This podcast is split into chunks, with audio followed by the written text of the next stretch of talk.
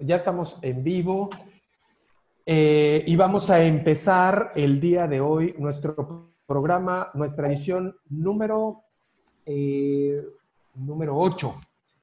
Y quiero darle la bienvenida a todos los que nos están viendo el día de hoy, en este jueves 25. Es un eh, ya casi tres meses o más de tres meses de, de esta pandemia o este confinamiento que nos tiene eh, que nos tiene entre nuestras casas.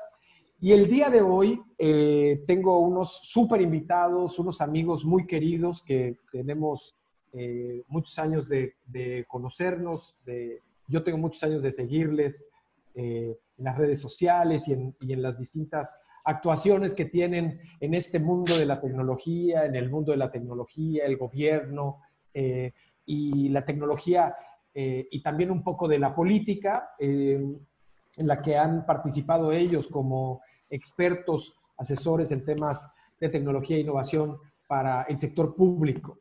Eh, y bueno, para darles la bienvenida, como se lo merecen, quiero presentarlos, voy a dar lectura. Es un currículum muy grande el que tienen cada uno de ellos y, y voy a ser muy breve porque no solamente me lo conozco de memoria, sino además eh, eh, yo quisiera que nos centráramos más en escucharlos y en escuchar sus ideas y sus reflexiones. Y por principio de cuentas, agradecerte a ti, mi querido Javier Chavarri, que él es un experto en temas de gobierno y de tecnología, eh, específicamente tecnología para el sector público, estableció su empresa RGO, pero ha, participado en distintos emprendimientos, eh, en específico para el establecimiento de nuevas normas, para el impulso de esta agenda de Smart Cities. Eh, ha trabajado también en proyectos de Internet de las Cosas o incorporación del Internet de las Cosas para la toma de decisiones en instituciones públicas, pero también eh, en empresas del sector fintech. Y estoy muy contento y agradecido de que esté el día de hoy con nosotros. Muchas gracias y, y bienvenido Javier Chavarra. Gracias, Miguel al contrario, agradecido siempre de poder charlar con usted, admirador de la innovación y del cambio, que es muy bien. Muchísimas gracias, mi querido Javier. Y em, Iván Zavala es, eh, además de una, un personaje, para quienes no lo conozcan, búsquenlo en, búsquenlo en las redes sociales, a ratito nos las va a compartir. Es un personaje muy polémico, pero aparte, eh, digo, muy polémico porque él tiene una manera de procesar sus ideas y sus reflexiones y, le gusta polemizar sobre... Eh, a mí, yo, yo, yo he estado intentando ver a veces, porque tendemos a intentar encasillar las opiniones en derecha, izquierda, centro, arriba o abajo, y lo que he visto es que tu visión eh, alguna, o tus reflexiones algunas veces van para la derecha, algunas van para la izquierda, pero a veces van para todos lados. Así que es una, es una visión holística de la política, de la tecnología, eh, pero también una persona que tiene de formación periodista en esta escuela muy famosa, eh, Carlos Septién, eh, pero que además se transformó y se reinventó para llegar al sector de la tecnología y convertirse en uno de los líderes o, de las, o de las voces prominentes a través de, eh, por ejemplo, eh, participa en MIT, en los em, menores de 35, el MIT, que es esto, este reto que lanza el MIT año con año para reconocer a los innovadores menores de 35 años. Y participó muchos años en eh, FUMEC, en esta Fundación México-Estados Unidos para la Ciencia, con la agenda, impulsando la agenda Microsoft, la agenda también open source, eh, y un poco ahí este, temas que hoy en día eh, siguen siendo relevantes, pero que en su momento fuiste un pionero, un pionero en toda esa agenda. Bienvenido, Iván. Gracias, un gusto. Y sí, aquí junto con Javier, pioneros de algunas cosas divertidas. Y, bueno, un poco el tema del día de hoy, y les platicaba antes de entrar, de entrar al aire o, entrar online. Eh, un poco el formato que tenemos en estas charlas disruptivas todos los jueves a las 5 de la tarde es platicar con expertos, especialistas y personas que reconocemos por su labor cotidiana, pero también porque han, eh, yo siempre pienso en, las personas que invitamos como esta persona que se va imagínense al ir a construir el tren Maya. Imagínense que toman un machete, no hay nada porque está en medio de la selva y empiezan a tumbar el, el, eh, las cosas ahí para poder avanzar, el follaje para poder avanzar y llegar a algún lugar. Y les tocan pues las víboras, les tocan los alacranes, les tocan los animales. Palmeras y se te cae el coco en la cabeza. Los, víboras negras. Y, ese es el papel del pionero. Y a ustedes les ha tocado ser pioneros en, en temas de tecnología.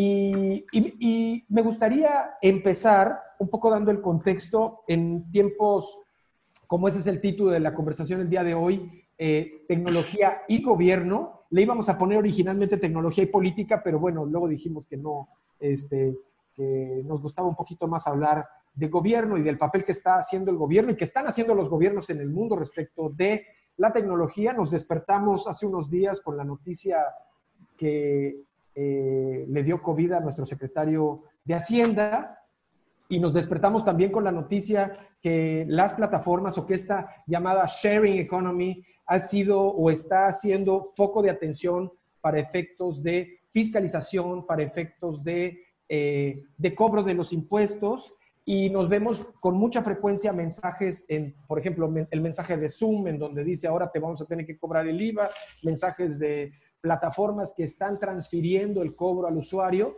cuando eh, no estamos enterados o no nos hemos enterado a profundidad si esto es nuevo o ocurre en otros lados o si este papel que está jugando el gobierno en este momento debería ser ese papel correcto o deberían estar esperando un mejor momento que sea un momento post-COVID para, como se dice vulgarmente, dejarnos ir los impuestos o los temas que, eh, que, que, que muchos pagamos con mucho, con mucho gusto y con mucho, eh, y con mucho compromiso, pero que también sabemos que, que, no son nada bien recibidos por la población en general.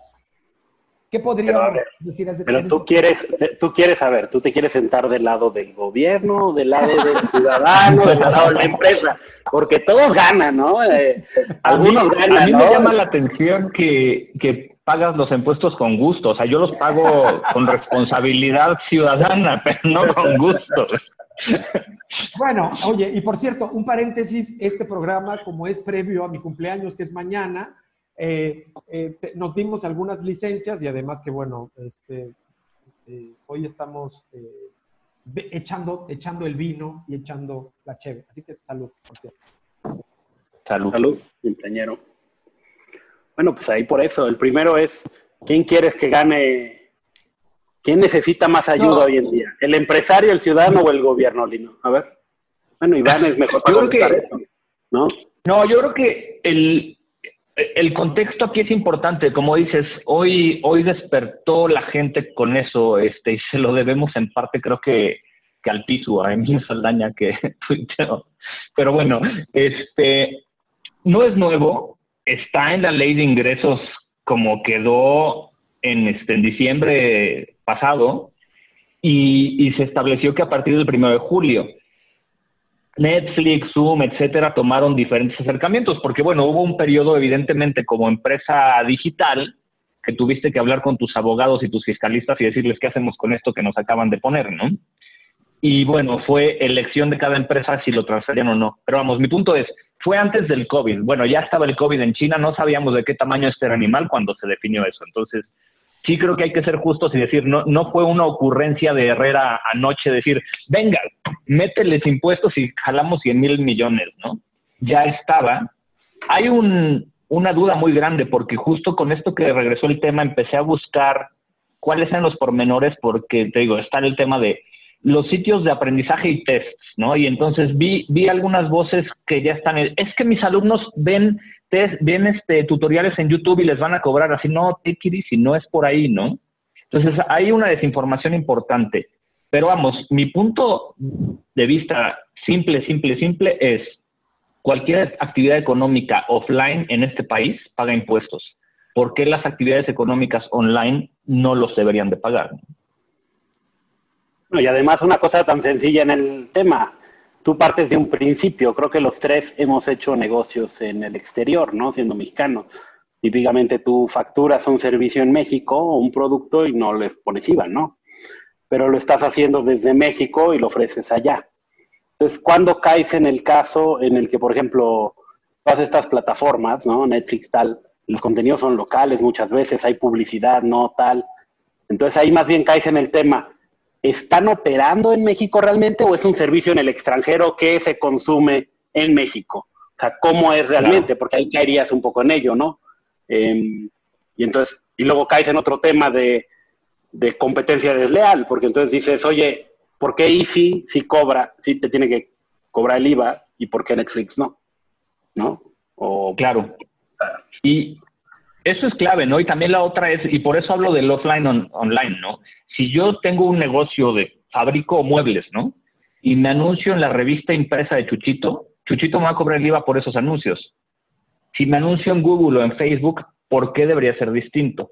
Porque Facebook y Google operan en Irlanda como paraíso fiscal, pues entonces sí hay un tema ahí que, que no es trivial, y de hecho leía una nota hace unos días que decía, los impuestos nacionales son obsoletos hay que buscar nuevas maneras impositivas globales, ¿no? Y quizá por ahí sería una conversación interesante.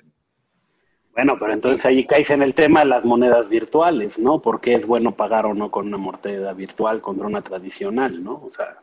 Y, y, un poco, y un poco la primer, el primer, eh, el, primer mensaje, el mensaje a Bocajarro es cómo está, cómo está respondiendo el gobierno, no solamente en la parte de la comunicación, y, me refiero al gobierno de México, pero también a cualquier otro gobierno. ¿Cómo están respondiendo los gobiernos a esta pandemia que, bueno, evidentemente tenemos el caso, tenemos el caso de, eh, de gobiernos que han respondido mejor, unos que han respondido peor. Eh, ¿Cómo la tecnología cobra un papel importante? al principio de la pandemia escuchamos que Zoom multiplicó brutalmente su, su valor mercado, eh, hemos visto, por ejemplo, leía una nota el día de ayer este, que tiene que ver también con las consecuencias de la pandemia ahora en el mundo eh, de las sharing economies. Incluso eh, un comentario que hacías, Iván, de, lo, de esta nota que sacaron de Airbnb, que decía, tardamos 12 años en construirlo y 6 meses en que, se, en que nos llevara el tren. Que si uno lee la nota, al final no hablan de tal, sino más bien es como un retraso en su entrada a la bolsa de valores. Pero ¿Cómo están o cómo piensan ustedes que el gobierno, el gobierno, algunos gobiernos se han tenido que reconfigurar? Eh, les platicamos el caso, por ejemplo, hoy en día las sesiones del, Tribunal Superior de Justicia, este, incluso eh, sacaron ahí, sacaron hace unos días el video de, de unas personas del Tribunal Superior, este, de la, sí, del, de, sí, de los, del Tribunal Superior de Justicia que hablaban, que, les ponían un audio de tamales, ¿no? ¿Si lo vieron? ¿Sí, lo, escucharon? Bueno, eh, que, ya se han brincado a las, a las plataformas digitales que son entes u organismos que típicamente son organismos anquilosados, que son lentos para modernizarse eh, y que han tenido que correr procesos de transformación digital que son un poco obvios, pero que también han dejado y, han habido instituciones que se han quedado rezagadas en ese sentido. Hemos visto también que en los últimos días, eh, el, caso, por ejemplo, de Chumel con lo del CONAPRED, hemos visto un montón de cosas y una agenda brutal de este impacto del COVID, pero también de la tecnología en los procesos de gobierno. ¿Qué podríamos hablar a ese respecto, Iván, Javier? Mira, ahí voy a hacer un comentario para empezar, de, una experiencia que tuve ayer y a ver cómo entra uno en la tecnología en esto, ¿no? No voy a decir de dónde o qué, pero me tardaron meses en entregar una cosa que compré en línea, que además lo había puesto para recoger en la tienda, donde en la tienda decía que había en stock. Entonces escogí la tienda que tenía stock. Entonces ahora me avisaron esta semana que ya estaba listo para recogerse. Y cuando llego con la gente y le digo, oye, pues esto está complicado, ¿no? ¿Qué podría pasar? Me dice, pues es que somos mexicanos. Por eso es tan complicado. Uy, y tú no te quejes, hay gente que lleva seis meses y no le entregamos. bueno, lo mismo pasa si lo pides a domicilio, ¿no? DHL me puso el mensaje de lo vamos a entregar cuando podamos y los busqué y me dijeron sigue esperando y revisa el sitio web. claro. Por eso, Sí, claro. Esa es una adopción tecnológica, o sea, ¿Puedes realmente tú hacer disrupción en una empresa tradicional, típica, que está acostumbrada a que la gente va a la naquel, agarra las cosas y la lleva? Sí. Y ahora... Y es un proceso de transformación digital. Entonces, por eso... Gobierno, ¿no? Yo creo que en general, ¿no? La, la pandemia a nivel global agarró a, a la humanidad no preparada, ¿no? O sea, está el meme este de ¿qué, hace la transformación digital de tu empresa, el COVID? Pues está muy chistoso. Pero la realidad es que, eh, pues sí, ni las empresas que se consideraban más preparadas eh, estaban listas, ¿no? Porque de repente es manda a tus 5, 10, 100 mil, 200 mil, 500 mil empleados a, tu, a su casa. Hubo un problema, por ejemplo, de escasez de laptops, porque empresas como donde yo trabajo, de repente haces un pedido a Dell por 50 mil laptops y Dell te dice, tengo las 50 mil que tú me pediste, más las 30 mil que me pidió otro, más las 80 mil que me pidió otro, y, colapsa todo, ¿no? Yo creo que nadie estaba listo para esto y en particular los gobiernos suelen ser más lentos en la adopción. Eh, y vamos, yo creo que una cosa es que puedan adoptar tecnología para la atención ciudadana y otra cosa es para la operación diaria, para la colaboración y eso. Yo creo que todavía desde un secretario hasta un jefe de departamento le cuesta trabajo el decir todos váyanse a sus casas. Pero, por ejemplo, ahí entras en el tema, ¿qué es lo correcto, por ejemplo, para un gobierno en este sentido? Mandó a la gente a su casa, salvo cosas esenciales, la responsabilidad de atender o cerrar la ventanilla. Eso está cañón, ¿no? Yo, yo, tengo una trivialidad, si tú quieres, pero no tengo licencia. Y dije, ay, voy a tramitar mi licencia, pues no es momento de hacerlo, ¿no? Bueno, sí, el SAT, por ejemplo, que trae todos los temas que los temas habidos y por haber, el registro público de la propiedad, este, hay un montón de casos, en el caso de gobierno, de ventanillas que cerraron y que no se pudieron o que no se han podido abrir en digital. Y ahora con este proceso de reapertura, de reapertura económica, que es, que es muy polémico porque se abre en el peor momento o en el momento en el que México es el número que, el, el país que más muertos aporta a la cifra mundial o a la cifra global de fallecidos por COVID eh, y se abre la economía en, el entendido, y bueno, también hay estudios que el lockdown eh, o este cierre, la, cierre total de la economía eh, pudo haberse toreado de manera distinta desde el principio. Yo, más, más que hablar de, la, de, o sea, sí reflexionemos alrededor de... no, pero al final toma esto un poquito, a ver, ¿Qué harías? Tú estás en el gobierno, ya sabemos cómo es, podemos criticar, podemos entrar en un ciclo ahí, tema, pero ¿qué podrías hacer, conociendo cómo funciona el gobierno o esta empresa grande como poníamos, qué haces tú para disromper y realmente cambiar y funcionar en esta época? O sea, por ejemplo, hay casos, yo no sé, no lo sé, o sea, ahí sí me declaro neófito si hay casos de éxito en este sentido de municipios, estados o tal, que han sabido responder ágilmente, ¿no? A esto. Yo creo que sí, ¿no? Yo creo que no, no sea a nivel municipal, vamos, yo creo que el caso que podría plantear como representativo fue cómo el IMSS se pudo subir, ¿no? Ya sea para pacientes con COVID o de otras cosas, y de repente el IMSS dijo, ya no tienes que venir físicamente por tu incapacidad. O sea, era algo que debió haber hecho hace mucho tiempo, pero finalmente lo implementó ahora y es algo súper positivo, ¿no? que, hasta la consulta virtual que sería más efectiva. Sí. ¿no? La primera consulta virtual que tener a la gente esperando por turno sería más rápido, más barato, ¿no?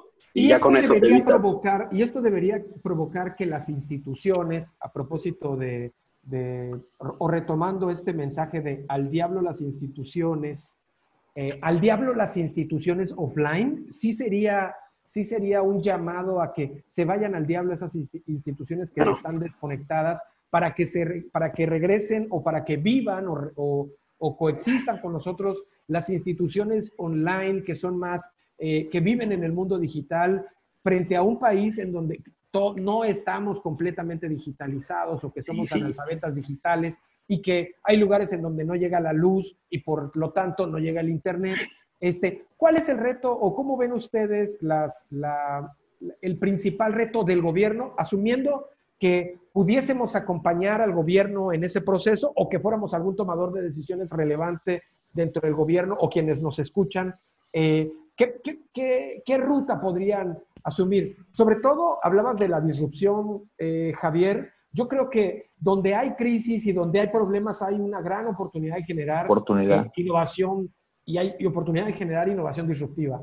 Pero eh, si estamos pensando, por ejemplo, en, o, si, o, si el, o si la discusión está centrada en el manejo, por ejemplo, y voy a, a, un tema que es un poco más, este, que es un poco polémico. Eh, las decisiones que se están tomando actualmente en el gobierno, como abrir la economía, cerrar la economía, este, deberían pasar por, por una pista por una pista más digital, es decir, que el gobierno promoviera los negocios digitales o estos procesos de transformación digital eh, como una agenda ya incluso pública? No sé si me explico. Yo creo que, sí, yo creo que, o sea, yo creo que más bien la conversación de, de empezando de atrás para adelante, ¿no? De lo, las instituciones offline, online, yo creo que más bien las instituciones tienen que seguir existiendo y tener canales digitales, igual que las empresas, ¿no? O sea, hoy, hoy vimos que muchas empresas abrieron o sacaron provecho de su canal digital que no lo habían hecho antes porque estaban obligadas, ¿no? Porque ya no había otra manera más que ser digitales. Lo mismo el gobierno. Ahora, sin duda, hay que transicionar como sociedad hacia eso, ¿no? Si uno ve eh, otros países, y no hablo de Europa, vamos, China, China es extremadamente digital en su, en su forma de gobierno, ¿no? Digo, al extremo de ser autoritario, ¿no? Pero, pero es porque se plantean las instituciones con, con las herramientas tecnológicas o digitales como parte de la institución, no como un canal, ¿no? Sino están embedded dentro de lo que es la institución misma. Y yo creo que más bien la oportunidad hoy, como dices, eh, las crisis como estas son áreas, generan oportunidades por todos lados. Lo que debería estar pensando un tomador de decisión en gobierno es cómo ¿cómo aprovecho esto para digitalizar mis procesos y mi organización, ¿no? Y que sea simple, que no importa si, si el ciudadano llega a la ventanilla o llega al sitio web, tiene la misma atención y el mismo resultado. ¿Por qué no? Si yo tengo una licencia, por ejemplo, de manejo permanente, me meto al sitio web, la renuevo y me llega a mi casa. ¿Por qué tengo que ir, no? Bueno, por eso, pero empiezas ahí un poquito, me parece muy curioso, ¿no, Lino? Como dices, ese, ese tipo de mensajes de de al diablo a las instituciones se vuelve absurdo, porque entonces mejor hay que quedarnos sin país, mejor hay que fundar nuestro pequeño país en un lado, ¿no? Y ya fundamos nuestras leyes y hacemos nuestro tema, porque no es posible, ¿no? O sea, no existe. No, hay no íbamos a hacer un país, no queríamos una isla. Pues sí, queríamos una isla, pero todavía Lino no la compra, ¿no? Entonces todavía no, no nos invitan, ¿no? Necesitamos un amigo que lo haga, pero, pero, o sea, partes de un hecho que estás diciendo, tú piensas que mandar a la goma a las instituciones va a servir de algo cuando el que te estás mandando a la goma eres tú mismo. O sea, está comprobado que la forma de resolver el tipo de cosas con los gobiernos es siempre hay un desinterés entre el gobierno y los ciudadanos, siempre hay una disrupción, no se habla, no se entiende, no se ven. Pero entonces no puedes, lo voy a ignorar y no voy a hacer, voy a votar y no va a hacer. O sea, no, tienes que participar, enfocar, transparentar, obligar, tener, estar encima. Empieza a presionar.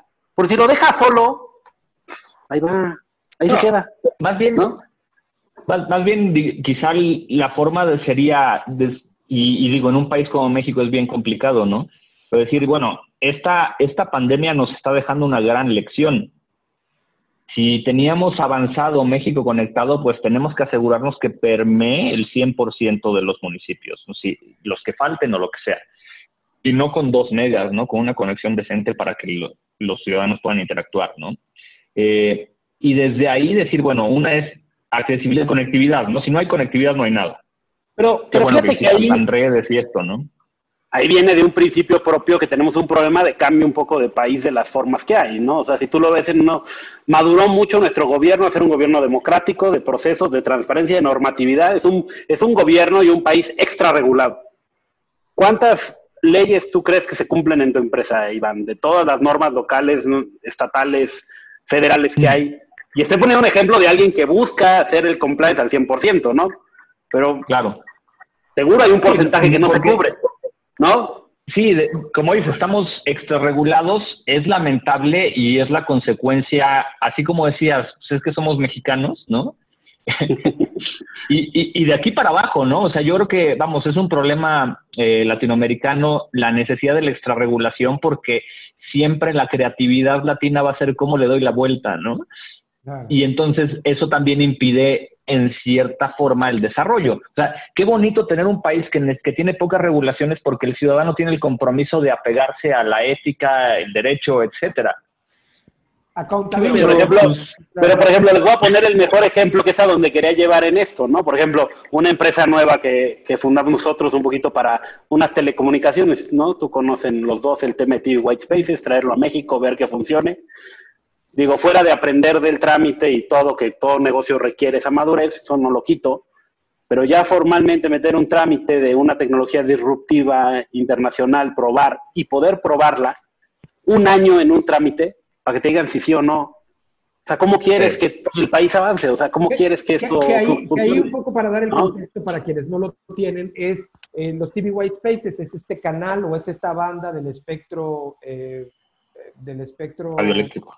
Radioeléctrico en el que, que, está desocupada, o que sí, que está desocupada y en donde se puede transmitir, eh, se puede hacer uso para transmitir información. Puedo mandar, puedo hacerlo, puedo usar internet, puedo y es casi, casi como utilizar el, digo, un poquito para, estoy siendo simplista, es como usar el radio, pero en vez de recibir radio, recibes internet, utilizando esta parte del espectro radio, radioeléctrico. Y esto, que, y esto que platicas es algo que ya está probado en Canadá o está, ocupado, está siendo probado en otros, en otros países y que tú o que tu, o que tu empresa y tus socios han estado invirtiendo en México para poder hacer las pruebas y que las secretarías o instituciones eh, como la COFETEL este, puedan... La COFETEL murió hace mucho, ahora es el IFETEL. el IFETEL, perdón. el IFETEL. El, IFETEL Misma cosa. Que sí, que, sirva para poder... Eh, Telecomunicaciones para el bienestar. Darle internet a todos. Y eso además es una, es una para todos, ¿no? Este, este, esos nombres luego de las instituciones. y, eso, y eso es la idea, es darle internet a todos, que además es algo que este gobierno ha promovido, eh, pero que una cosa es promoverlo y otra cosa es querer llegar ahí con, con, con absoluta certeza, ¿no? Ese es, ese es el inicio, ¿no? Y yo confío en que, en que Javier aporte mucho a esa conectividad nacional, pero vienen dos puntos o tres fundamentales, ¿no? Una es el acceso a los dispositivos, un dispositivo funcional, ¿no?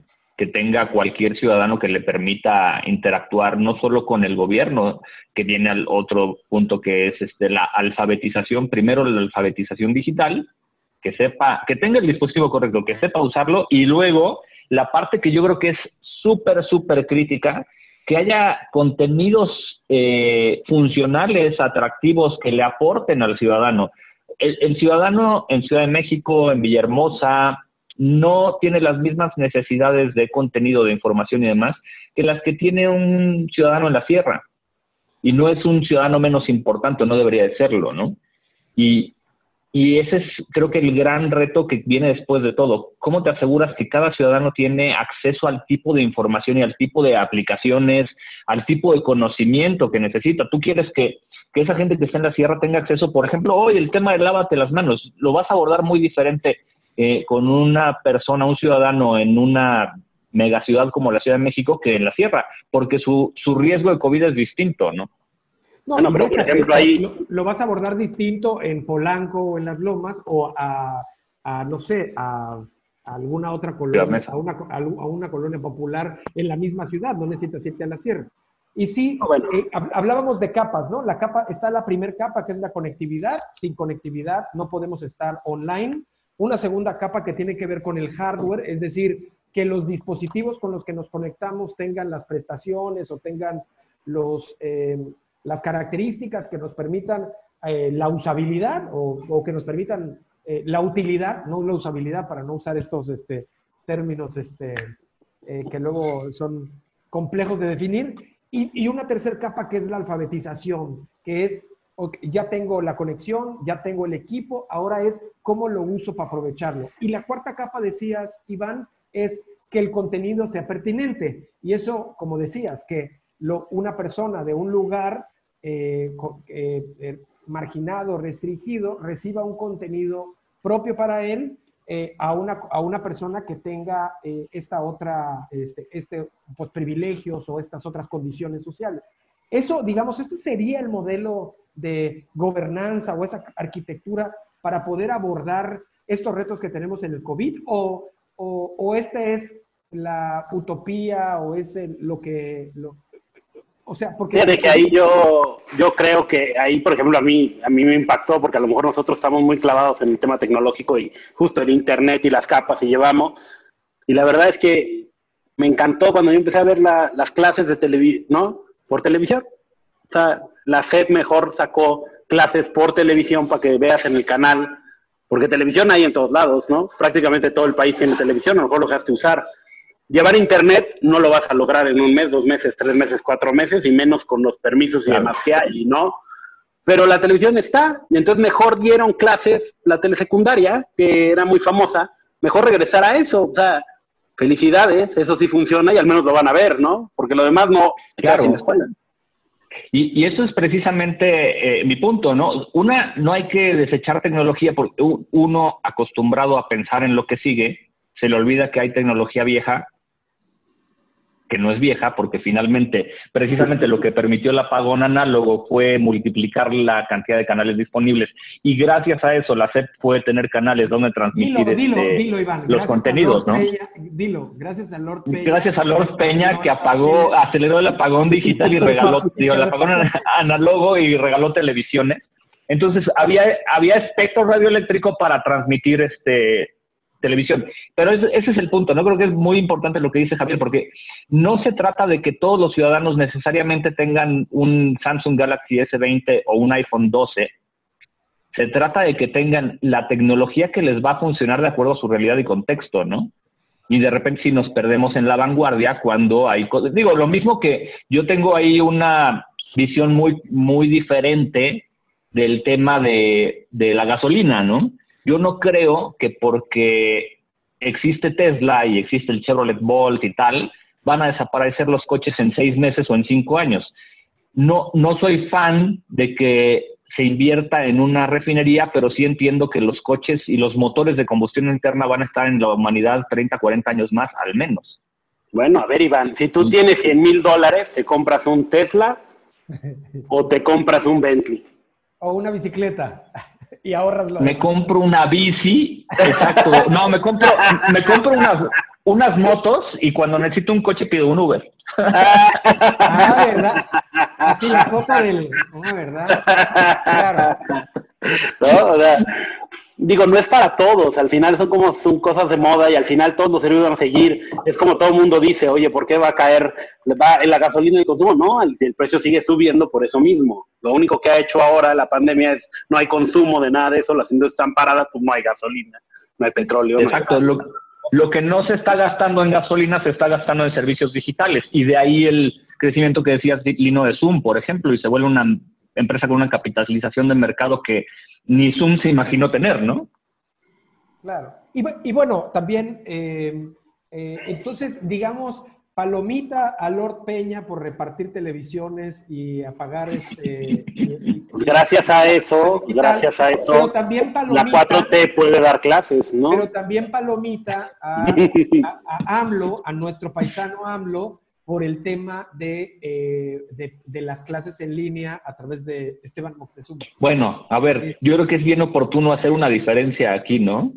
Una cosa es el presidente y otra cosa es gente que trabaja en el gobierno.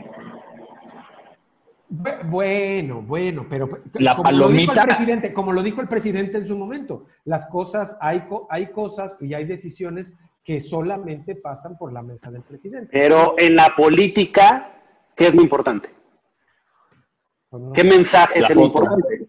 Pues por eso, es importante el mensaje de la cabeza y eso es lo que tienes que regir. Como todo, todos los proyectos tienen que regir a la cabeza, si no, no funciona. claro.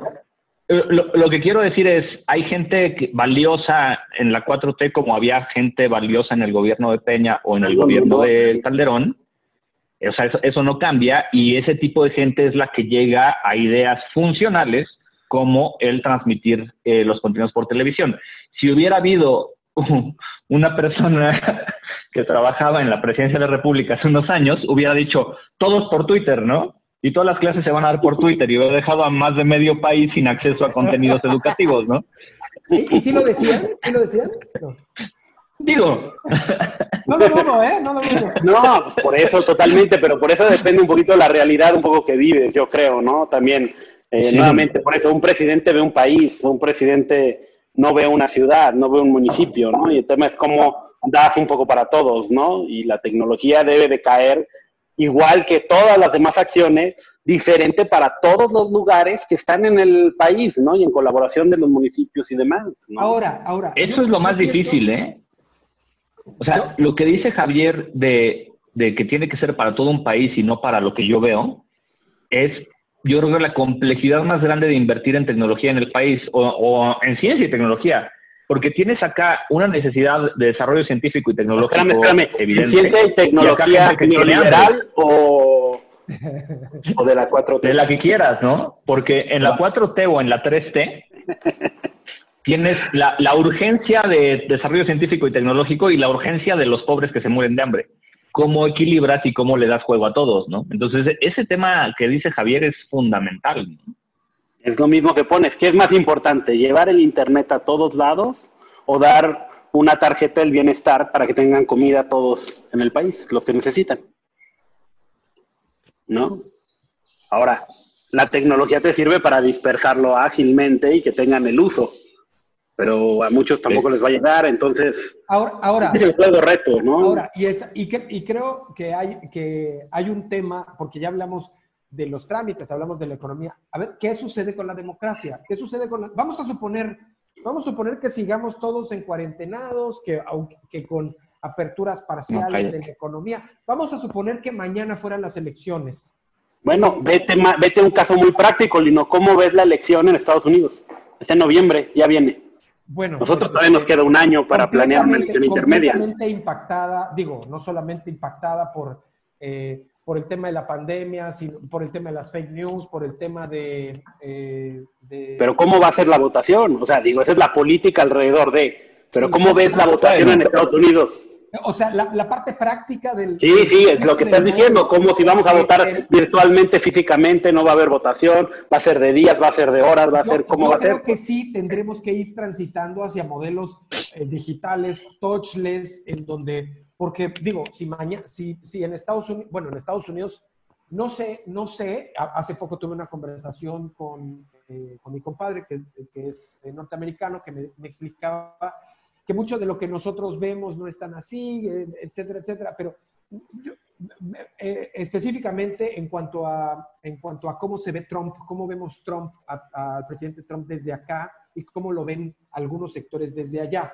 Eh, pero no quiero polemizar con... No, no, no, pero yo por eso nuevamente no abro, no, estoy, no quiero hablar en la política. ¿Cómo va a ser la elección? ¿Va a ser en la computadora, va a ser a domicilio o va a ser físicamente o la van a posponer? No lo sé. ¿Tú cómo crees, Iván? Yo creo que, bueno, ya, ya Estados Unidos en la elección pasada, un par de elecciones tiene que usa devices electrónicos, ¿no? Y este, Sí, la urna electrónica, que son estas máquinas en donde me... No, también hay, tiene un sistema de votación a distancia muy interesante. Sí, y, sí, no, es el siguiente punto. Correo electrónico. por correo electrónico, por correo físico, perdón. Tú te inscribes y te mandan tu boleta y la regresas. Y aunque siempre digo que blockchain no sirve para nada, podría ser un excelente uso de blockchain, ¿no? Cada, claro, cada boleta que venga sellada eh, físicamente y la procesas cuando llegue. Porque hay, hay, un artículo, Lino, que te voy a mandar que dice, a 10 años de blockchain todavía no nadie sabe para qué sirve. Cada vez que yo he escuchado hablar de blockchain por años es, no, smart contracts, no, es que blockchain va a cambiar. Yo todavía no veo un día a día donde blockchain se use en banca, en gobierno, etcétera, ¿no? O sea, sigue siendo un blockchain va a cambiar el mundo. Y yo escribí un artículo de, eh, ya no sé qué ha sido como hace siete años para Squire, donde hablaba de que Bitcoin no era relevante, pero que blockchain iba a cambiar el mundo y me la sigue debiendo, ¿no? Pero vamos, en un escenario de votaciones podría ser muy interesante blockchain. En una sociedad madura, quizás los suecos o los irlandeses lo puedan hacer. Imaginen intentarlo en, en, en Estados Unidos con, con la división que tiene, que es similar a la de México, ¿no? Entre Trump, a favor de Trump y anti-Trump, lo mismo que AMLO y anti-AMLO. en un país con esa división, tratar de hacer una votación remota, el riesgo de ser cuestionada es brutal. Yo creo que no vale la pena hacerlo. Ahora, eh, no creo que tampoco valga la pena por esa misma división suspender las elecciones por pandemia, ¿no? Por eso, ¿qué va a pasar? ¿no? Vas a tener la, tendrías que tener por días, ¿no? tendrías que hacer una elección en lugar de un día, tendría que durar una semana o dos. En el caso de Estados Unidos, en el caso de Estados Unidos, este, digamos, eh, es complejo, pero, pero pensando en el caso mexicano, yo creo que es complejísimo, sobre todo porque ni siquiera ellos tienen el paso de haber, de haber usado o de usar esporádicamente o en algunas zonas urnas electrónicas. Nosotros estamos acostumbrados a la urna analógica, que es esta caja de, de esta caja armable y, donde gente toca los votos y los cuenta, etc. Este, yo creo que hacia esas fechas el tema del COVID habrá restado importancia, en sobre todo, o lo tendremos, eh, o saldrán medicamentos, o saldrán, este, o soy optimista en esa parte, pero si ocurriera en noviembre... Seguramente tú lo estás produciendo medicamento en tu casa, te, imagino perfecto. Estamos imprimiendo en 3D, pero, pero si estuviéramos pensando en que fuera en, en noviembre, sí habría una, mucha gente este, inhibiría, se inhibiría para ir a votar y salir y correr el riesgo de contagiarse, ¿no? Entonces, eso forzosamente le pegaría a la democracia. Y como, y dijimos, y, y, esta, y esto lo decía a propósito de que si la, si la digitalización lo que busca es democratizar, pues a los primeros que democratiza es a las élites, porque si recordamos esta curva, la curva de difusión de la innovación, esta campana, primero entran los adoptadores, los early adopters, los adoptadores tempranos, y, en ese, y, por esa misma curva pasa también el tamiz de la democracia, es, o de la democracia digital. El caso de Estonia, por ejemplo, lo podrían hacer sin ningún problema, o el caso, no sé, los suecos, los noruegos quizá, pero, eh, pero acá, y bueno, no quiero, no quiero decir un chumel, pero pero pensemos en el caso de nosotros, pero imagínense, bueno, lo que dijo el Chumel, imagínense la Sierra Tarahumara, que, vas a, que no tiene conectividad, ¿cómo los vas a poner a votar? ¿Les vas a llevar una urna digital? ¿Les vas a llevar una computadora? ¿Vas a ver el voto? ¿Vas a usar blockchain? ¿Cómo, ¿Cómo operacionalizar algo que es tan complejo? Eso... Además, se traduce en gobernantes al final, ¿no? Digo, en, en el caso específico, por ejemplo, de, de esas comunidades, sí es fácil llevar a pequeños pueblos la votación tradicional con urnas y todo porque puedes mantener el distanciamiento social y todo. El problema es que haces en Nueva York, San Francisco, Los Ángeles o Ciudad de México, donde tienes que tienes casillas eh, principales y contiguas, no cuál es el nombre exacto, pero donde tienes 750 personas en cada una, entonces puedes tener una casilla que tiene 2.500 personas, ¿no? Que eso en la sierra pues es tres pueblos, ¿no? no, pero, pero por eso entra un poco, ¿no? O sea, a mí me parece, ahorita que lo decían, me parece mucho más factible hacerla en México que en Estados Unidos. Porque aquí quieras o no tendrás mucha estructura gubernamental y tienes un gobierno federal que tiene amplios brazos hacia todos los lugares del país, quieras o no, México conectado, Cepomex, hay un chorro de oficinas gubernamentales y centros donde a lo mejor la experiencia la hace en un kiosco, una ventana tal, ¿no? Con un, pones un botecito de gel, pones kioscos y todos votan allá. Pero en un sistema federal real como Estados Unidos, donde el gobierno federal no tiene brazos en los estados, no tiene mayor poder, no tiene mayor tema, coordinarte con todos los, no solo estados, municipios, para que todos lo hagan y todos lo puedan hacer de forma digital, porque hay estados que lo han hecho digital, la polémica de George Bush, ¿no? Fue Florida digital, tienen urna, Digo, aquí en México tenemos tenido urnas desde hace 20 años, participamos en proyectos de urnas, Iván, ¿no? O sea, cosas que ha habido, hay muchas cosas y hay la forma de hacerlo. El tema es la organización y la estructura para hacerlo y la coordinación para ello, ¿no? Pero te conviene, no te conviene. Ahora, otra cosa es querer votar en el celular, en tu, ¿no? En tu casa o en la computadora, eso sí me parece ya muy complicado, ¿no? Eso es donde, donde podrías tener blockchain funcionando con tu CURP. Este... Registra tu celular digitalmente, asóciala a tu CURP. O con tu fiel.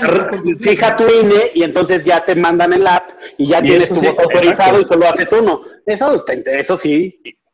eso es técnicamente viable, incluso simple, pero eso te digo, donde viene el, cuestionamiento de, legalidad, porque en una sociedad eh, poco técnica, digamos, o poco eh, informada en estos temas, van a decir, ah, claro, compraron 10 millones de celulares y ya votaron, ¿no? Pues no, güey, porque está asociado pero sí, tu, tu, email con tu CURP, con eh, tu huella digital, además, ¿no? O sea, puedes hacerlo inviolable, mucho más efectivo. Le puedes meter tu iris, tu huella digital, tu CURP, tu email, y si no cumples todos esos, no votas, ¿no? Y no pero fíjate que déjenme, Pero déjenme, me acabo de acordar y todo, que justo el INE el próximo año tiene un piloto de voto electrónico en vivo en la elección del próximo año. O sea, hay un porcentaje de la votación que va a ser electrónica el próximo año para ver si funciona para el 2024. Ahora, fíjense. sí, pero tienes un presidente que quiere crayonas, ¿no? tranquilo con el paisano, tranquilo con el paisano. Ahora, fíjense, fíjense. además, sí sabes por qué es eso, o sea, no es nada en contra del presidente. Porque su audiencia y la población es lo que tiene. No tienen internet, no tienen todo esto, no tienen Twitter, entonces, él está actuando para quien es presidente, para su audiencia, que es a la que está enfocada y que tiene prioridad, ¿no? Claro, y por eso, y por eso es, un, es un presidente exitoso, por eso, eh, este, digo, se le, en, en, en, algunos círculos, en estos círculos de élite, los Krause, los este, Aguilar Camín, los, este, los Boas, pues no es tan popular, pero sí, sí tiene su, su nicho y tiene su sector que, que, que, bueno, que funciona muy bien. A mí me, a mí me parece un, un presidente muy disruptivo, luego voy a platicar por qué, pero quiero dar lectura a algunas, algunos comentarios y algunos saludos. Ceci Méndez, un saludo. Carlos Vasconcelos, que se acaba de conectar. El buen Marco Macías, que se conectó también. Erika Giorgana, que manda saludos a Javier Chavarri. Eh, también se conectó. Una amiga desde Londres. Jesús Díaz Garay Gordovil. Eh, Dicen que sabe de la, de la tema técnico de la medicina y cosas así. Se, nos manda saludos Javier López Conde, un saludo mi querido Javier. Eh, mujer Sofía Pau, este, también un saludo eh, a Pau. También se conectó Víctor Salinas, Fausto Cantú, eh, que habla, bueno, del tema ah, del, del, correo ordinario porque se presentaba mucho fraude para, según los republicanos. Un saludo también a Carlos Castillo, a Luis Pulido que se conectó. Y habla Claudia Silva, nos dice que ya hubo un caso en Sierra Leona de, uso de votos, de votaciones por blockchain. Y también, bueno, para los que dicen que el blockchain no sirve para nada, este, nos, dicen, nos dice Jesús que sirve para autentificar o para autenticar diplomas y certificados. Yo tengo el caso de un alumno del Tecnológico de Mérida, en donde incorporaron blockchain para el tema de los diplomas y de los certificados. Eh, o sea, sí, pero eso no cambia el mundo, ¿no? Marco Antonio Cervantes. Qué, bonito que, dice, me rasure. dice, rasúrate, por favor. Un saludo también a Jaime Castañeda Andrade. Saludos, interesante tema. Un abrazo. Por cierto, es mi tío. Saludos, tío. Este, y bueno, eh, un poco entonces regresando al, al, origen de la charla, que es gobierno y tecnología. Entonces, Yo pensé que era cómo generar vino en el mundo digital. Que bueno, este... Eh, algún día. algún día, algún día. ¿Cómo? Se le fue. Espérate, espérate, pinche Javier. ¿Cómo hacemos? O sea, si ya vimos que la tecnología hay buenos casos, hay casos eh, eh, buenos, polémicos, etcétera, y estamos aterrizando en que la tecnología que requerimos digitalizar y conectar al país, que bueno, es una, eh, es una agenda ansiada por muchos de nosotros y además en la que colaboras tú, Iván, y en la que colaboras tú, Javier, de manera eh, cotidiana, haciendo o provocando esta agenda. Este, si ya sabemos que necesitamos conectarlo, si ya sabemos que puede impactar incluso a las instituciones y también a la democracia, entonces hacia el futuro, y no hablo de un futuro lejano, hablo del futuro próximo, porque el año próximo vamos a tener el mayor, no sé si es el año próximo o el siguiente, el mayor número de elecciones o de, o de, o de cargos de elección popular que se van a renovar en la historia del país, el año que más este, cargos de elección se van a renovar. Este, entonces, el mundo digital va a decidir eh, ¿quiénes, ¿quiénes serán nuestros gobernantes? Es un poco así. Y ahí voy a los miedos de Elon Musk, de Elon Musk, de estos retos de la inteligencia artificial. Podrá, y digo, un poco eh, fantaseando eh, eh, o un poco reflexionando, provocando esta reflexión, la inteligencia artificial podrá intervenir las elecciones más adelante para que al rato tengamos a un gobernante que emane completamente del mundo digital? ¿Cómo lo ven ustedes, este, o cómo ven ustedes esta democracia digital? Pero ya ha habido dos, ya ha habido presidentes en todo el mundo de eso. Sí. Ah, eso no es. Yo digo, o sea, si tú ves, eh, ahí está el caso de Cambridge Analytica y, y no tengo duda de que son tres escenarios sin duda, el de Trump, el de Brexit y el de y el de nuestro presidente. Bueno, y el propio Obama en su momento. claro, claro. No, no será como tal todavía un cerebro digital armando la campaña, pero la capacidad tecnológica de análisis y demás fue fundamental para todos esos triunfos, ¿no? Entonces, yo comparto, exacto, sin duda, López Obrador sin, sin esa estrategia digital no hubiera llegado. Entonces yo comparto los miedos de Elon Musk, sin duda. Bueno, pero por ejemplo, yo te voy a decir otra cosa, ahora que lo decías, Lino, un poco esto, a mí me parece un tema más para esto de la disrupción y cómo transformar el mundo del gobierno en esta adaptación, porque el mundo digital no vota por un CIO del gobierno digital, ¿no?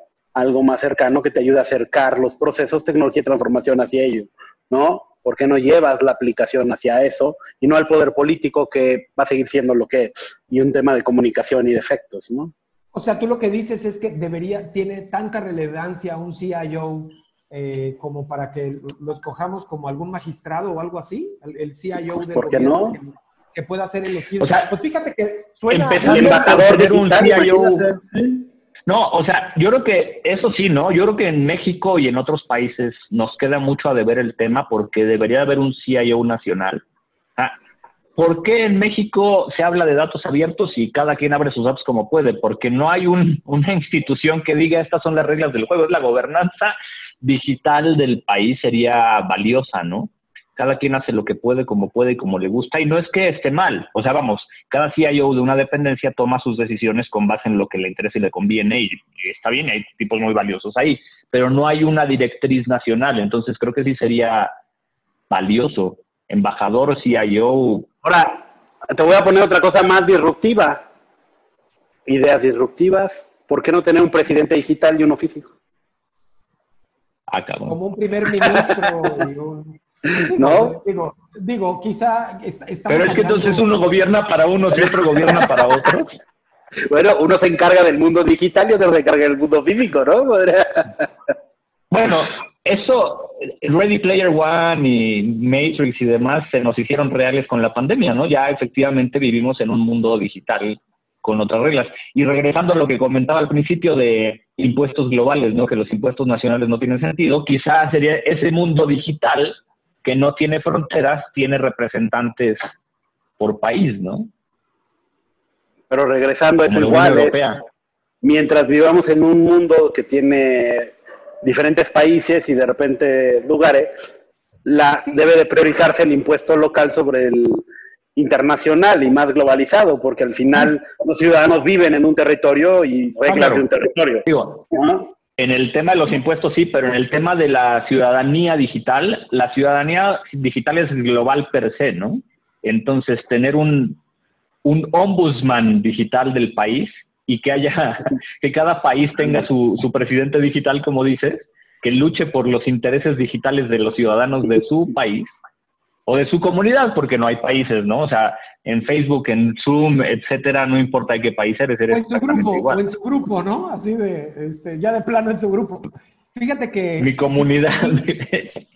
Sí, sí, estaríamos llegando, o el, o el mundo post-COVID evidentemente será un mundo mucho más digitalizado. Esto ha sido un acelerador, un, eh, un eh, pues sí, un cohete para el proceso de transformación digital de, muchos, eh, de muchas empresas. Hoy en día, los, eh, el, digamos, el gran debate en los restauranteros hoy en día, que han sufrido mucho eh, de los restauranteros o de los hoteleros es por qué plataforma irse, o por qué les cobra tanto Uber, o por qué Rappi este, se está manchando tanto, o por qué Carlos Vasconcelos, que se acaba de conectar aquí, que tiene su plataforma que se llama Yum Delivery, este, cobra tanto en comisiones. Eh, ¿Por qué? esos son los argumentos. En el pasado ni siquiera eran reflexiones que hacían los restauranteros. Decían, no, pues eh, lo tengo porque no sé qué. Pero ahorita estás ahí o, no existes. Y creo, y creo que, eh, que en, el mundo, en el mundo del gobierno, en el mundo de la política, eh, los políticos tendrán que ver esto como yo existo como un, ahora sí como un pienso, luego existo, o más bien soy digital, luego existo del mundo eh, de la política en general. Porque hoy en día el alcance que tienen los políticos con un tweet, eh, no quiero hablar del caso de Conapred, que casi, casi se hizo pedazos por un tweet. No quiero hablar tampoco del caso de, o que abundemos demasiado del caso eh, de las declaraciones de Ackerman, eh, que han sido muy polémicas y que están simbrando a varias instituciones y que además es una figura que es pública pero que no, no forma parte del gobierno. Eh, sí forma parte indirectamente del gobierno a través de su esposa, pero, pero él no. Eh, y que estas figuras están simbrando todo lo que nosotros estamos acostumbrados o que, regularmente vemos como, establecido. Ahora, a, propósito de esta reflexión, ¿cómo consideran ustedes que, o cuáles serían esos tres consejos que podríamos darle o que podrían ustedes darle a los gobernantes, sean de, distintas, eh, de distintos órdenes o de distintos niveles. Eh, ¿qué, ¿qué, les podrían decir? ¿Cuáles serían esas tres cosas, Javier e Iván, que les pudieran decir? Oye, va por aquí, no te atarantes y vete Yo te voy a decir una, una, una nada más. Oye, el error que todo gobernante. Tres, tres, di tres. No, no, es que todo, a ver, todo se resuelve en eso. Si el gobernante asumiera su responsabilidad en esta situación, funcionaría el gobierno en esta pandemia. Tendríamos mi credencial de elector atorada, que además no puedo hacer cosas porque hay lugares que no la aceptan y como la, no la pude recoger, podría llegarme en FedEx de una manera y no la tengo, ¿no? Eh, trámites no puedo hacer, cosas no hay. Ahora, pero le tengo que, no hay oficinas, pero tengo que pagar la luz y el agua. O sea, es una obligación, es una cosa tienes la obligación de que los servicios sigan funcionando, es tu obligación como gobernante. Entonces tiene que haber continuidad de los servicios. Y eso es una cosa que tiene que suceder y no, no se puede, el gobierno no puede decir el pretexto de decir es pandemia, estoy cerrado. No, el gobierno tiene que funcionar porque si no nadie más funciona y no hay economía, ¿no? Sí. Yo, yo creo que coincido totalmente con Javier y, y nada más porque pide estrés te diría. continuidad de negocio, básicamente. La guía, la guía es lo que dice Javier, sin duda, y para lograrlo, cuando, cuando doy charlas a emprendedores, siempre les digo: tú no, tú no puedes solo y hazte de un equipo y busca los mejores para tu equipo. Tu, tu objetivo y tu guía es lo que dice Javier, continuidad del negocio. Voltea a buscar a los expertos. Por esta vez no busques al compadre, ¿no? Realmente acércate a gente que te puede ayudar a cumplir ese objetivo, ¿no? Y no le tengas miedo al cambio. Mira, te voy a complementar las tres, Lino, para hacerte honor a los tres que decías. Es hacer, cumplir tu parte de la continuidad del negocio, acercarte a los expertos y acercarte al ciudadano. Esas son las tres cosas que necesitas hacer. Sí, el ciudadano piensa en el ciudadano, ¿no? Es, el ciudadano es tu razón de, existir. Más allá de esos modelos de que si el, funcionario es empleado de la, la... La realidad es el funcionario en el modelo que quieras existe para atender a su cliente, que su cliente es el ciudadano, como todos tenemos que atender a nuestros clientes. Claro. Eh, pues bueno, un saludo a Eric Stephens, que eh, dice que le faltó su copita de vino. Este, para la próxima, mi querido Eric. Eh, un saludo también a Pilar Calderón, a Luis Pulido, que manda un saludo, a Arturo Villegas, a mi compadre, que ahí se conectó también, este, em, también a Pau, que, habla, que dice que la, la digitalización les quita poder eh, y les quita este, y a eso le sacan, le sacan un poquito, estoy un poquito verbalizando lo que está, ya me, está, me estoy imaginando que el, verdadero, eh, el verdadero tema de la digitalización es que, o la falta de digitalización o de, o de adopción tecnológica, es que se les quita poder a los servidores públicos o a los funcionarios y eso reduce la, la ineficiencia y reduce la corrupción. Eh, no estoy 100% seguro, 100% seguro de que la acabe, pero sí, evidentemente la, la tiende. No, hombre, al contrario, yo creo que la puede crecer, o sea, eso no tiene nada que ver. O sea, no es el principio de la corrupción, la digitalización o no, ¿no? La hace más cara. O sea, el, el corrupto va a ser corrupto en cualquier caso, ¿no? Entonces, lo único es que tener este tipo de barreras la hacen más cara hay que involucrar a más jugadores para ser corrupto, ¿no? Si yo, si yo tengo una, multa análoga, no, si, si, si, un policía me va a multar esquema actual que me da un papelito sin tecnología, pues se queda entre el poli y yo, ¿no? Ahora, si esto es un sistema que está la cámara de la patrulla registrando el dato y el GPS midiendo el exceso de velocidad o lo que sea, pues ya tengo que involucrar en mi corrupción a cuatro o cinco, ¿no? nada más le hizo más cara. Pero el corrupto va a ser y Si le pones, y si le pones Bitcoin, entonces esa multa digital, alguien tuvo que autorizar cancelarla, que es un poco el tema, no que el papelito se rompe y se me mojaron las boletas y ya no multé a nadie, ¿no? También esa es la diferencia. Ah, ahora, el, el, sí, ¿cuál ya hablamos de muchas bondades y quiero cerrar porque si no se, se, nos quedaríamos incompletos con el tema. Hablamos de muchas bondades, hablamos de que sí, que es necesario digitalizar, eh, eliminar la analfabetización digital, hemos hablado de la transparencia, hemos hablado de que todo es así súper bien, súper bueno y súper cool. Pero, ¿cuáles son, los, cuáles son los, las trampas que envuelve, porque eh, sin ser filósofo, eh, pero sabiendo, sabiendo del humor negro de ambos, este, y sabiendo de sus, este, de sus, este, de sus reflexiones, ¿cuál sería el riesgo o cuáles serían los riesgos a los que nos, nos enfrentaríamos en el momento de implementar este tipo de decisiones de, o ya que, o ya que cubrimos estas, estas capas de las que hablamos? Eh, ya tenemos, ya estamos conectados, no somos analfabetas, tenemos el equipo. Este, este, ¿Cuáles son los riesgos o cuáles son las cosas que son medio gachas o feas a las que nos vamos a enfrentar si lo hacemos mal? o si la regamos a la hora de implementar o de hacer este deployment de, de, este gobierno digital, ¿no? Si la riegas, pues no funciona, ¿no? Enciclomedia 4.0. a, mí, no me preocuparía regarla, a mí me preocuparía hacerlo también como el caso de China, ¿no? O sea, en China tú ya tienes, bueno, ellos tienen su vida digital, su ciudadanía digital, y si no tienes X puntos de ciudadano digital, no puedes ni comprar un boleto, no puedes salir de tu ciudad. Eso es lo que es aterrador para mí. ¿no? Bueno, pero al final yo creo que no hay manera de hacerlo mal. Eh, lo mal es intentar. Lo mal es no hacer nada, no probar. Bueno, decir, decir, eso, decir eso es, Claro, a ver, lo mal, ¿qué? ¿Te vas a quedar sin agua por hacerlo mal? ¿Por dar servicios en línea mal? ¿Por el trámite mal? No. O sea, vas a, vas a dejar de recibir luz por hacer mal y, hacer digital todos los servicios, vas a hacer mal por, o sea, va a ser difícil.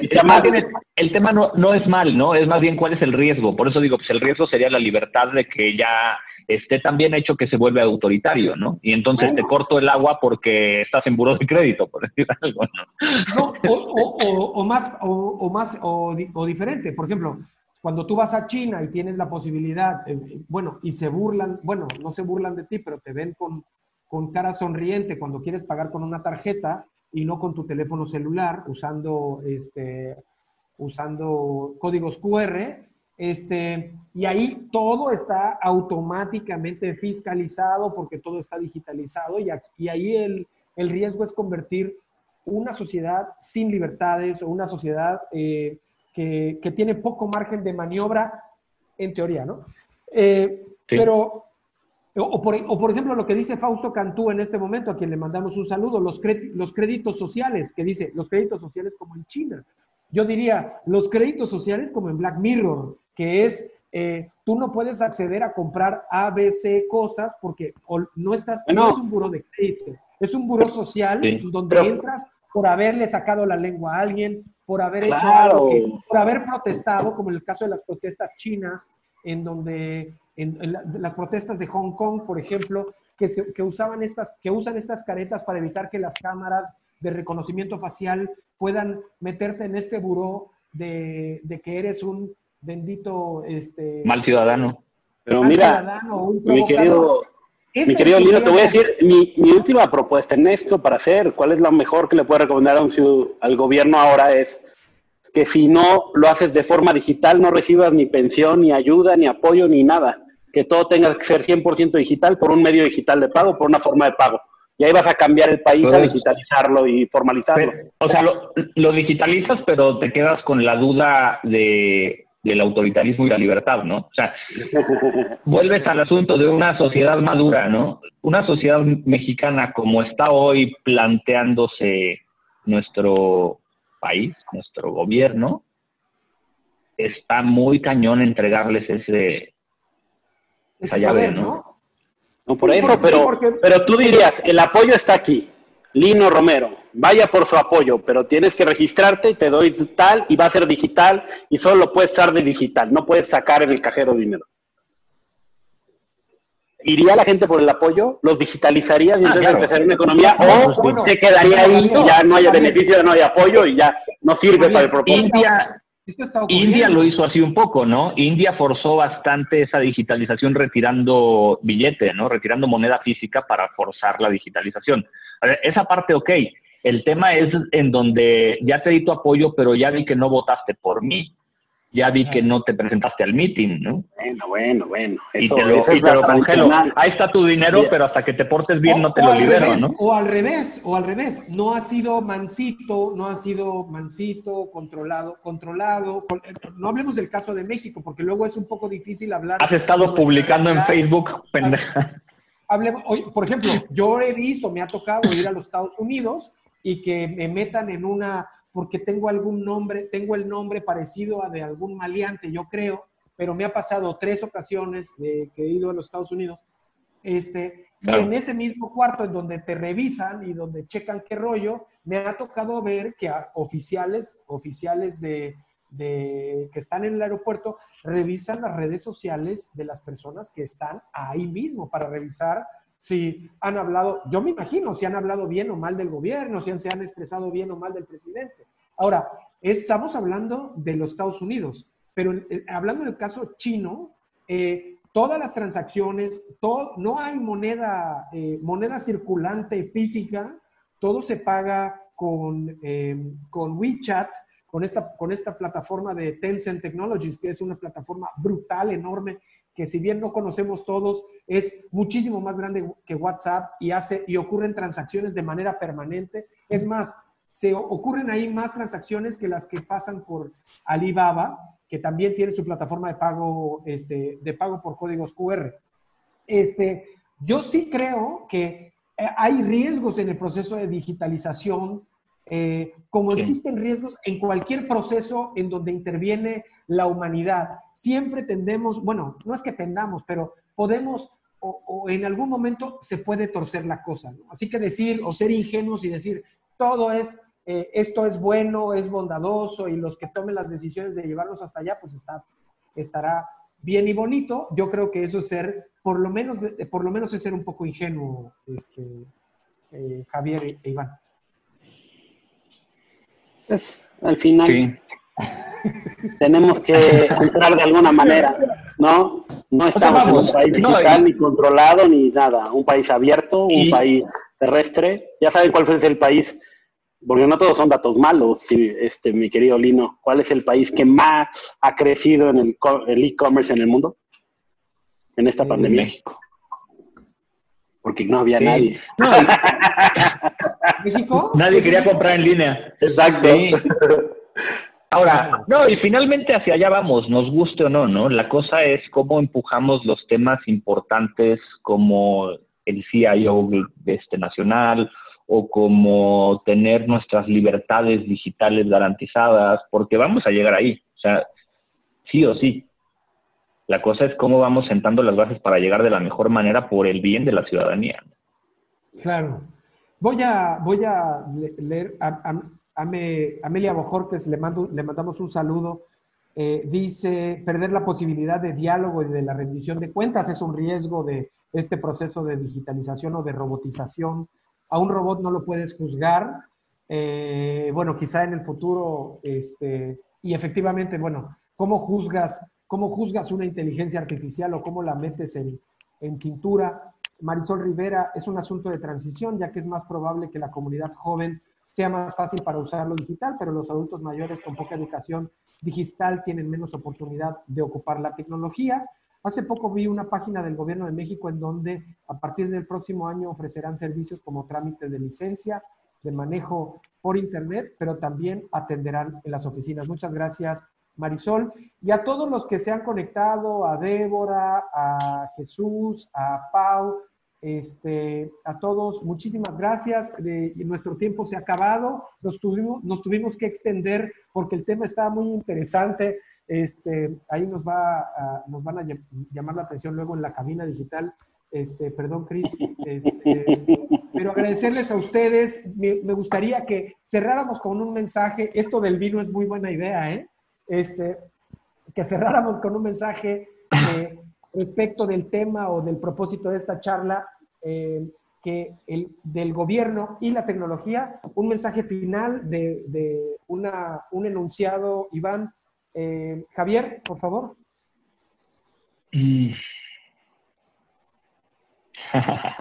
Iván, dijeron Iván primero. Este, ok, yo creo que es, eh, reiteraría, ¿no?